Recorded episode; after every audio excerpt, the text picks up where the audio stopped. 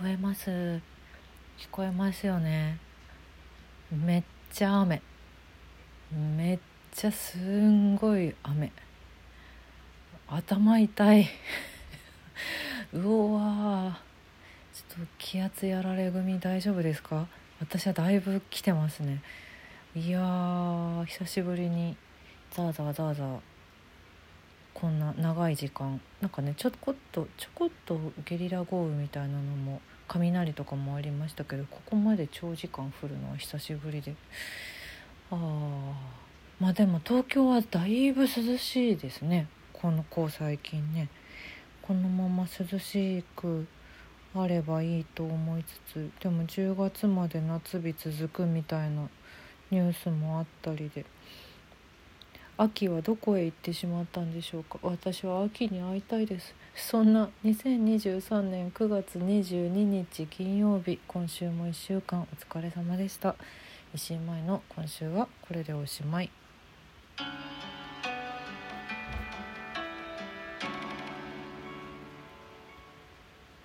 そうだよ。明日23日秋分の日なのにね。秋はどこ？秋はどこ行っちゃったんでしょうか？秋なかったら悲しい。泣いちゃうな。収録ラジオの振り返りです。9月18日月曜日の絵本の話はスイミーの話をしました。レオレオニの名作スイミーのスイミーのことはみんな結構知ってると思うので割と裏話的な実はねみたいな要素多めの絵本の話になっております。雑学多めです。よかったら聞いてみてください。そしてすえ9月はすえって言っちゃった。何でもないです。9月20日水曜日の音楽の話は生活を邪魔しない名曲は邪魔しないから記憶に残ってないことが多いというタイトルでお届けいたしました。そうなんだよな。そうなんだよ。イージーリスニングとかね。こうあの寝るためのヒーリングミュージックとかもそうですけどうん。なのなんていうのかな。いい意味で残らないからちゃんと眠りにつけるとかね。そういう要素があるのでなかなかそれをあえて選曲するのは難しいななんて話をしてましたらお便りをいただきました。重症化アルプラスさんいつもありがとうございます。生活の邪魔をしない音楽は病院の待合室で絶妙なボリュームで流れているオルゴール調 BGM ですかね。ジブリ集をよく聞きますよ「もののけ姫」や「ナウシカ」に紛れて音量マークが流れてきた時にはああジブリだよねってなりました。拝聴しました。共感しました。面白いです。いただきました。ああなるほど。ありがとうございます。確かにそう。そうね。オルゴール調ね。オルゴール調はなんか確かにいろんな待合室で聞くよね。うん。あとあれだよね。サブスクにあるじゃんこの曲って思って聞いてみたらオルゴールだったとかね。そういうそういうトラップもあるよねたまにね。ああでもそういうオルゴール調のやつは記憶には残ってますね。邪魔しない邪魔しないのか？邪魔しないっていうかいいいいいい心地でいられる BGM あなだからなんだろう別に記憶に残ってないことがいいこととも限らないということが分かりましたねこれで。確かにオルゴールのこと忘れてたよ。私なんかなんでか分かんないけど私ミスターチルドレンのオルゴール集持っててなんでこれ買おうと思ったのかちょっと私当時の私に聞かないともうなんで ななんでって思ってるんですけどあのー、なんだろう「Everybody Knows 秩序のない現代にドロップキック」とかがオルゴールになっててすごく不思議な気持ちになりますよね。ああいうロックがオルゴールになってこう穏やかに流れてるとすごく不思議な気持ちになりますよねみたいな感じでなんか私はオルゴール調のポップスが流れている場所に行くとなんかあえて聞いて楽しんじゃうんだよな。はあって面白いね面白いって言っちゃうとちょっと何ていうかいろんな人たちに失礼かもしれないんですけどなんかこの曲もオルゴールにできるんだみたいななんか感動を覚えるだから興味津々で聴いちゃうな私はそれは。うん、あでもそれがね何ていうか病院とかだとこう何ていうのかな。嫌だなっていう気持ちはなくなるから結果いいのか。あんま深くそんな考え 深くそんな考えることでもないんですけどね。ごめんなさい。ありがとうございます。その他ギフトもいいております。皆様いつもありがとうございます。茨城プリンさんから鮭いただきました。うわーい。鮭。最近ちょっとこうなんかリバイバル懐かしレトロギフトみたいなのがありましていっぱいいただいてます。であ住職アルプラスさんからは拝聴しましたカニパン鮭いただきました。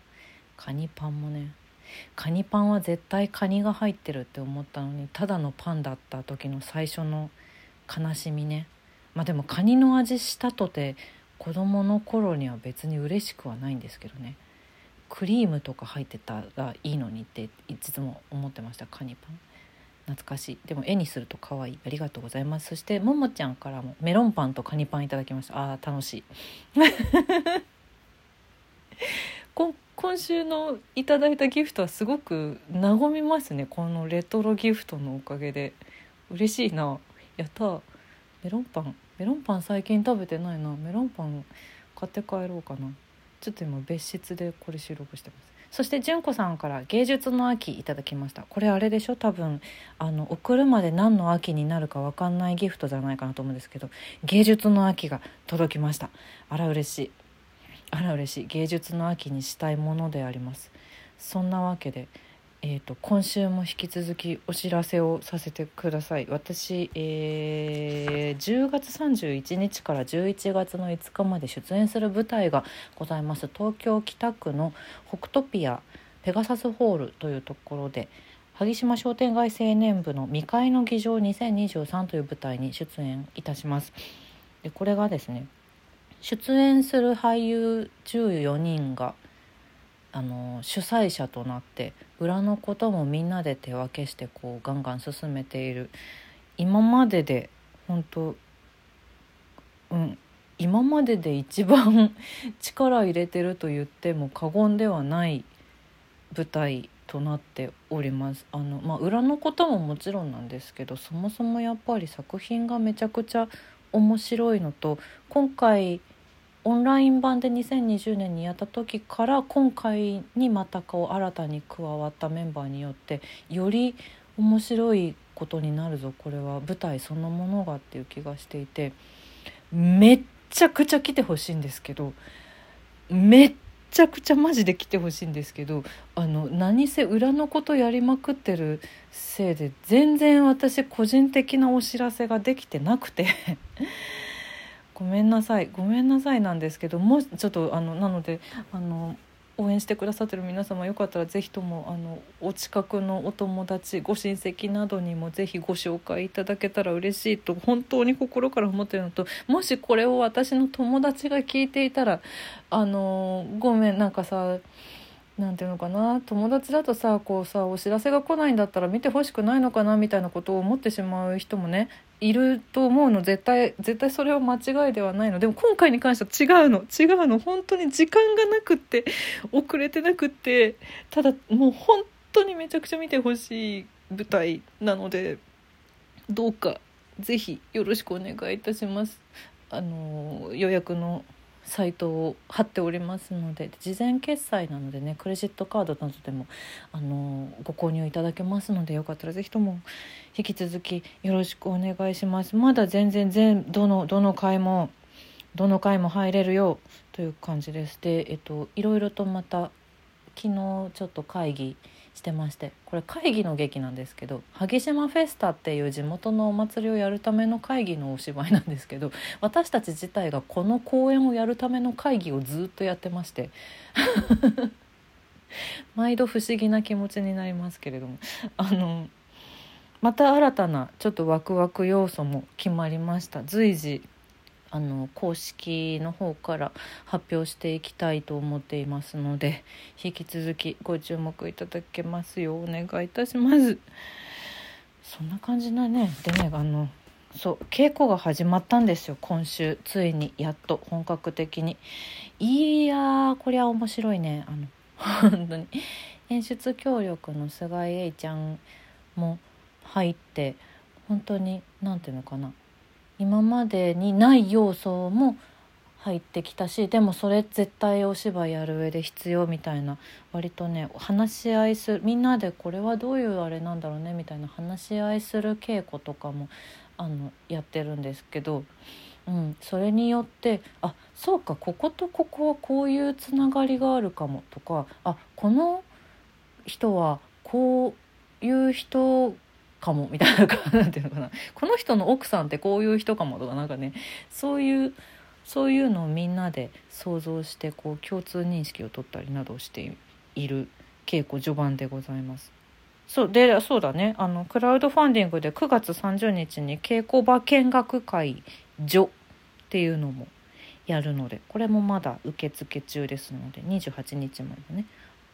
なのでそんな私たちの稽古風景を垣間見るチャンスも実は3回あります「序」なんで9月30は「序波及」で。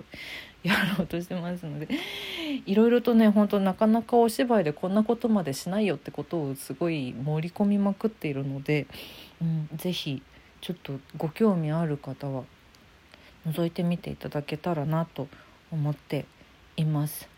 あもう何よりでも体に気をつけて今またねちょっといろいろ公演中止のニュースなどもいっぱい目にするので無事に全部完走できるように楽しく完走できるように今頑張ってますので皆様もどうか体にお気をつけて急に寒くなったんでね風邪とかもひかないようにしてくださいね。そんなわけで今週はこれでおしまい。良い週末をお過ごしください。